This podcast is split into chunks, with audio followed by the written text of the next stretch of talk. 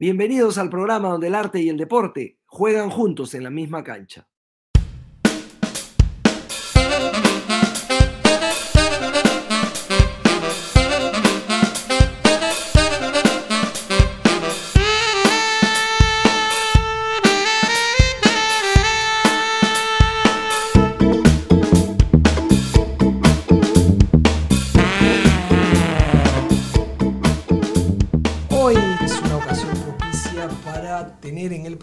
Programa a Marta Mifflin, fundadora de la radio. Marta es una verdadera caja de sorpresas y dentro de esas sorpresas hemos encontrado que es una apasionada del deporte. Bienvenida a tu casa, Marta. Muchísimas gracias. Muy contenta que estén ustedes hoy día conmigo acá. Sí, Yo feliz, la verdad, de, de- de tenerte hoy en el programa. Marta, vamos a empezar con lo más reciente y esto tiene que ver con el día de las elecciones. Me cuentan que fuiste a votar en moto. Es verdad. Me llevó mi hijo Jackie, que es mi hijo mayor. Eh, para mí fue una sorpresa, porque lo esperaba en carro para que me llevara. Pero él sabe que me gusta tanto la moto como a él, ¿no? Entonces para mí fue un placer. Y no solamente eso, sino que terminando de votar nos dimos unas cuantas vueltitas. Ah, qué simpático. Sí. Y ahora me va a volver a llevar en la segunda votación. ¿Y en la segunda eh, vacuna. ¿Y cómo nace este, este amor por, por los fierros, por las motos? Yo tenía un vecino en San Isidro donde vivíamos, había un- ahí conocí las motos. Un vecino que hasta el día de hoy hace moto y puso un taller en el garaje de su casa. Entonces todos los motociclistas de la zona iban por ahí, ¿Y, de qué edad estamos hablando? Eh, ¿Cuántos años tenías? 12, 13, 12 14. años. Sí. Y te encantaba. Y me cuentan que después fue tanta la pasión que te generaron las motos que un día te escapaste y te fuiste a una competencia de motocross. Sí. Y infelizmente, bueno, mis padres no sabían esto, pero fueron unos parientes míos, un primo mío con su esposa. Y ellos le contaron a mi papá. Ellos, Oh. ellos con gran felicidad hemos visto a Marte correr. Uh. Claro, ahí tuve. Bueno, entonces mi papá puso ciertos, ciertos límites en las actividades que yo hacía, ¿no? Entre ellas la moto. Pero sí fue muy agradable. Pero qu- quiero contarte que en aquella eh, competencia de motos eh, yo me había eh, dejado crecer el pelo, especialmente porque el casco, eh, todos en casco, tú no sabes si es hombre o mujer el que está encima de la moto. Entonces, ellos no estaban esperando una mujer. Yo me tuve que dejar crecer el pelo para no escuchar ciertas cosas que ellos hablaban, ¿no? La, la grosería de los Eh, varones. claro, claro, ahí se daban cuenta. Pero era típico entonces, era, era, era poco común que una mujer anduviese en moto. Bueno, y además, eh, como que no querían que yo estuviera. Entonces me la hacían difícil en el sentido que no vayas, hay mucho precipicio, hay mucha arena, te vas a agotar. No importa, no importa, déjeme yo, total, veo cómo lo hago. Pero no había esa disposición a que yo vaya, ¿no? ¿No, no le gustó a tu papá cuando se enteró, me imagino, esto de que fuiste al- a esta competencia de, de motocross, pese a que él es, era, era un hombre que le interesaba mucho los deportes, fue Sí. presidente del, del, del ciclista Lima. ¿Qué, qué otro deporte te gusta, Marta? ¿Qué otro deporte? Eh, el esquí náutico, el frontón, bicicleta, Ya. muchísimo, muchísimo. Y me encanta. Es que mis hijos también son ciclistas, Ya. así que me encanta.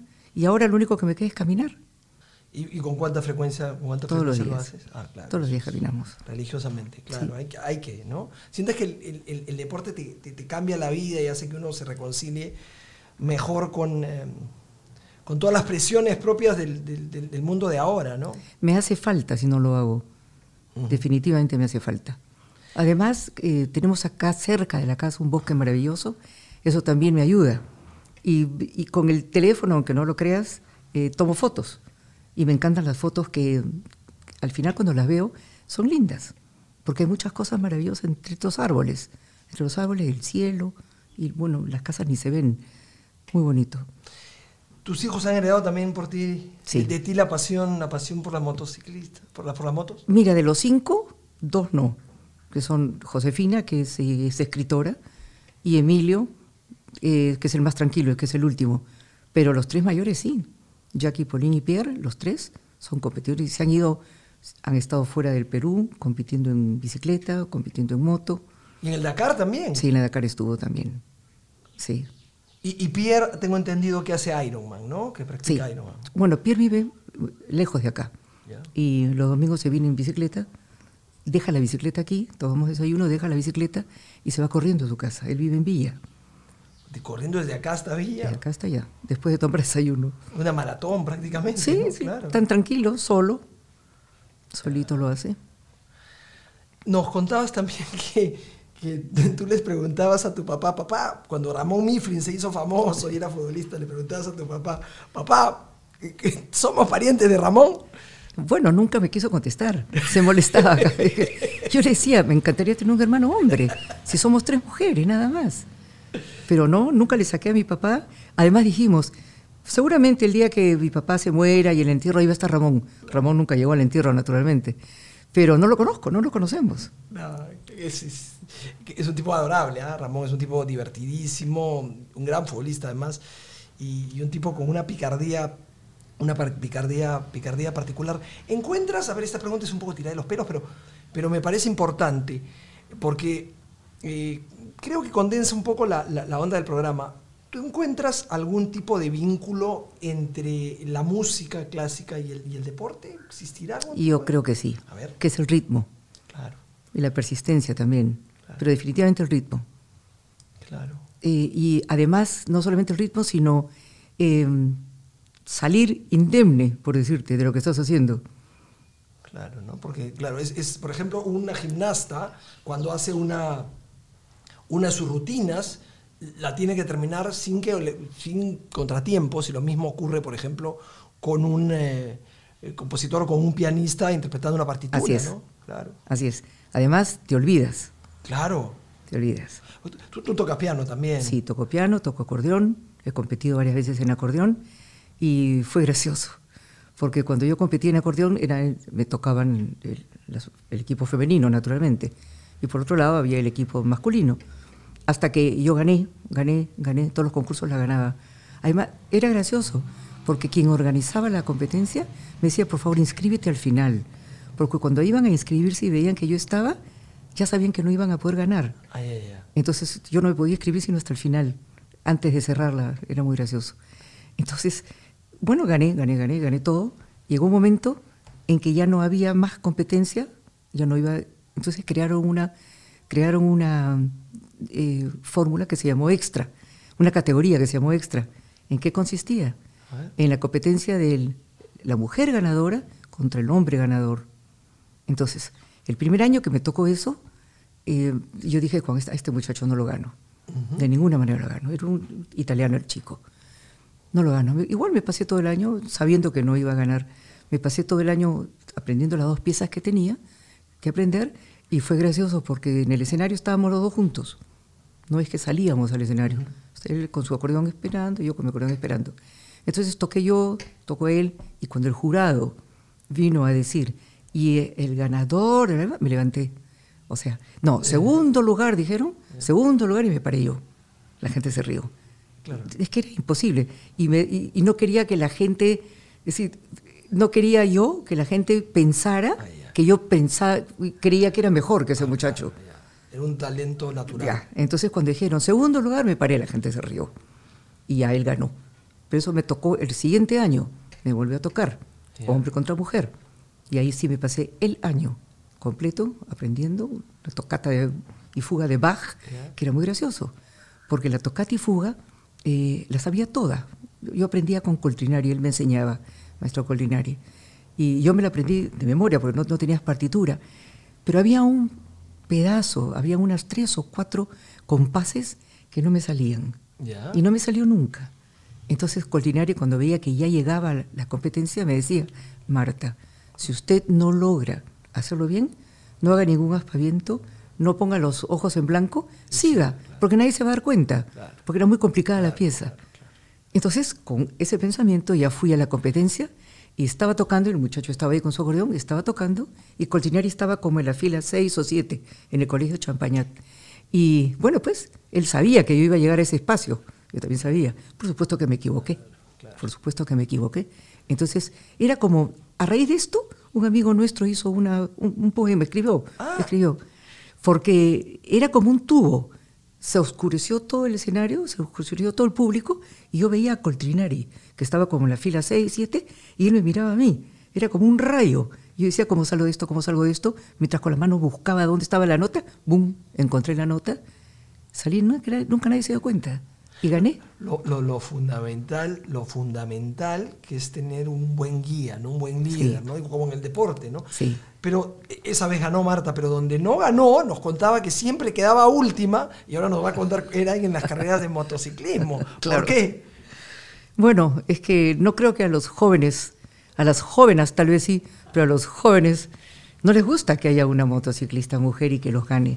Entonces yo corría como una enloquecida, pasaba uno y él se retiraba de la competencia. Por, por una cuestión de, de orgullo. De orgullo. Y de- ¿Cómo? Pues imagínate. Y de ahí seguía con el otro, se retiraba. O sea, siempre llegué última. Pues no había nadie detrás de mí. claro, claro. Todos se habían retirado. Claro, claro. ¿Y, y, y, y- es, y es usted muy picona, Marta? O sea, se, No. se- no, ¿se- se toma bien la derrota? digamos? Sí. No me afecta tampoco. Claro. Que sé de qué pie cojeo. Entonces no tengo ninguna esperanza en la competencia. Pero si da la casualidad que lo hice bien, qué bueno, ¿no? Gracias a Dios. Pero no, yo sé mis conozco mis limitaciones. ¿Qué valores cree usted que tiene que tener un, o valores o virtudes debe tener, ten- tiene que tener un deportista para, para sobresalir, para ser alguien sobresaliente? En realidad, el que no te importa el qué dirán, Ok. simplemente. Que no tengas esa, esa duda encima de que qué horrible, he salido primero y ahora soy- estoy saliendo tercero, ya no gano al otro, el otro me gana. Eso es lo único que no, no entiendo, no, no me interesa. Y, y- y- por ejemplo, también no es un poco no tener miedo a, a- o, o- o dominar el miedo, por ejemplo, la velocidad del, Sí. de la- del- del- Sí. del motociclismo, ¿no? Sí. Porque claro, y, este, hay, hay, hay que tener una personalidad determinada para apretar el acelerador cuando los demás no tienen la Exactamente. personalidad. Claro, ¿no? Bueno, eso me pasó siempre. Porque cuando haces motociclismo, vas a los cerros. No haces motociclismo de calle, de pista. Eran eh, eh, motos especializadas, especiales para la arena. Y yo subí todos los cerros que me ponías por delante. ¿Pero por qué? Porque me moría de espanto de quedarme a la mitad del cerro. Y quedarme a la mitad, tú sabes lo que es eso, levantar una moto, que es muy pesada, enfilarla hacia abajo, treparte en la moto y bajar, imposible. Entonces simplemente con las uñas yo llegaba arriba. Y como son normalmente cinco cambios, pones desde el quinto, quinto y aguantas hasta el cuarto, aguantas hasta el tercero, con tal de llegar arriba en el primer cambio, pero llegas a la cima. No, que yo no quería quedarme a la mitad. Si usted pudiera volver el tiempo atrás, ¿qué deporte le, le- le- le gustaría practicar de todos los que hizo? Motos, motocross, frontón, ah, Esquí, esquí náutico. Esquí náutico. Eh, ¿Cuál me gustaría, dices tú? Sí, Eh, yo creo que la moto. sí. Es que, La- claro, fue, fue, fue el- eh, quizás fue el primero, porque quizás porque fue el primero y hubo una cuestión más sentimental. Y yo la- jugaba por mi colegio básquet. O sea, siempre he sido deportista. Eh, pero el, terminó el colegio, terminó el básquet. No me interesó mucho. Pero sí me interesó la competencia, ¿no? Pero sí. Ahora mi hijo. ¿Y, y- y eso fue algo que heredó de, de usted o, de su papá? No, El- no, no. el- Mi papá era un asiduo futbolista. Él tenía su espacio en el, en el Estadio Nacional y era un asiduo veedor. No, no, no, digo del papá de sus hijos. O sea, la moto, el amor, el, el amor de la moto, Ah. por la moto. La, No. lo- lo- Ah. Fue mío. Ah, qué magnífico. Fue mío, fue mío por mis vecinos. Yo tenía a Chachi de voz al costado. ¿Te puedo contar una anécdota? Sí, claro. Chachi vivía en la misma cuadra que yo. Mañuco Málaga también vivía en la misma cuadra. Y cada vez, yo era mocosa, cada vez que Chachi llegaba de una competencia, eh, yo salía con mi máquina de fotos, una máquina Boy, chiquitita, cuadradita, salía con mi máquina, le tocaba la puerta, ya estaban hartos, tocaba la puerta, Chachi, ¿te puedo tomar una foto? Chachi se paraba, pum, le tomaba una foto. Era mi ídolo, Chachi, Ya, claro. mi ídolo. Y, Una leyenda, ¿eh? Chachi, Sí, también, claro. Un día, fíjate lo que te voy a contar, un día eran carnavales y habían esas famosas fiestas en el lawn tenis, en el terrazas, cuatro días, regatas, habían cuatro días de fiestas en diferentes clubes. Y nosotros, mi, mi hermana mayor, había mm, formado una, una- un grupo eh, de mujeres y hombres que íbamos con el mismo disfraz. ¿no? que eran naipes, bueno. Entonces, el primer día que yo estaba lista para ir a la, al desfile, estaba parada en la calle, estaba parada en la puerta de mi casa. Y pasó Chachi y pasó Mañuco Málaga, los dos pasaron. Entonces yo dije, esta es la mía, porque ya estaba, Chachi venía de una carrera y yo estaba con mi vestido puesto. Entonces, cuando ellos me vieron, me dijeron, Marta, ven un ratito. Y yo le decía, no puedo, porque si me mojan, porque era carnavales, si me mojan ya no puedo ir a la, a la fiesta. Entonces, Pero ¿cómo te vamos a mojar? Pero ven un ratito, si tú siempre vienes. Era la primera vez que ellos me llamaban. Claro. Yo siempre era la que tocaba la puerta. Ya sabía que le iban a mojar. claro, claro. Tenía pánico porque mi papá era bien duro. Te mojan, no vas. Simplemente. Entonces yo, ¿cómo le decirle a Chachi que no, que era mi ídolo? Entonces me fui con Chachi para tomarle su foto. Nos fuimos al jardín, Chachi me hizo entrar a su jardín, donde había un árbol, yo le tomé a, a Chachi, y viene Mañuco, me agarra y me amarran al árbol. Qué malo. No solamente me amarran al árbol, sino que me regaron. Oh, A ver si yo crecía posiblemente, cosa que no lo lograron. No lo lograron. Pero bueno, esa fue la última vez que le tomé, de ahí salí, ¿qué pasó? Que cuando yo salí me quedé sin comparsa. ah, claro. Porque mi papá me había dicho, a mí y a mis hermanas, Si usted las se queda mojan. acá, ¿ah? si las mojan porque era carne de alas, me quedé sin comparsa. Ah, Qué mala suerte, ¿no? Sí, bueno. Una vez cuando Chachi era alcalde, estábamos en el, creo que era, claro, estaba el presidente, ¿cómo se llama el que le amputaron la pierna? Velasco. Velasco. Velasco estaba. Claro. Y había un discurso de Velasco en el Palacio de Gobierno y Chachi, que era alcalde, estaba en, en la alcaldía. Y yo quería ver ese discurso. Entonces le llamé y le dije, ¿me, me permites entrar y me siento contigo? O sea, nos fuimos arriba. Y estábamos arriba en la municipalidad y abajo veíamos a Velasco. Es gracioso porque él venía, todo el pueblo, todo el que estaba abajo, lo veía caminando. No estaba caminando, No, claro. era un riel. Ah, Era un riel, pero eso no se veía. No, claro. O sea, estaba- él estaba paradito y el riel lo movían claro. hasta que llegó paradito allá. Entonces, estando ahí tanto tiempo, estuvimos como una hora antes de que Velasco apareciera, yo ya era, estaba casada. Le dije, Chachi, te voy a decir una cosa y se lo dije, tú eras mi ídolo, Hasta que me regaste. claro. No, No se acordaba. No se acordaba. Claro. Y no me dejaron ir a la comparsa. Exacto. Eh, pero hay, el deporte tiene algunos ángulos, ¿no? Uno es el practicarlo y otro es el ser observador. Y en ese sentido, por ejemplo, cuando sus hijos compiten, eh, no tiene el, el- el temor, porque el, Da- el Dakar, por ejemplo, es un, es un rally peligroso, ¿no? Sí. Entonces, tiene, tiene un poco de, de- de miedo. De temor. De, de que algo pase. De todas maneras, Ah. De todas maneras. claro. Y no solamente en competencias, sino que yo sé que sube cerro solo, eh, se va de aquí a, a para acá solo, en la bici, como Pierre, Pierre viene de Villa acá corriendo. Entonces yo no digo nada, ¿qué voy a decir si yo también he hecho eso? Claro. Pero eso es algo con lo, que se te- con lo que se termina de alguna manera conviviendo. Dígame, Marta, y todo este furor de la selección peruana y el que fuimos al Mundial después de, tant- de tantos años, ¿la tocó de alguna forma o el fútbol no le gusta tanto? No, no, no, ¿No? no lo veo. No, no, no. No Ah, sé quién es quién. No, claro. Se contagió simplemente, del- se alegró evidentemente como todo del fútbol Claro. popular, pero, Así es. pero no era... Pero no me siento a ver un partido de fútbol. Ah, mire, mire, mire. Claro, bueno, muy bien, Marta.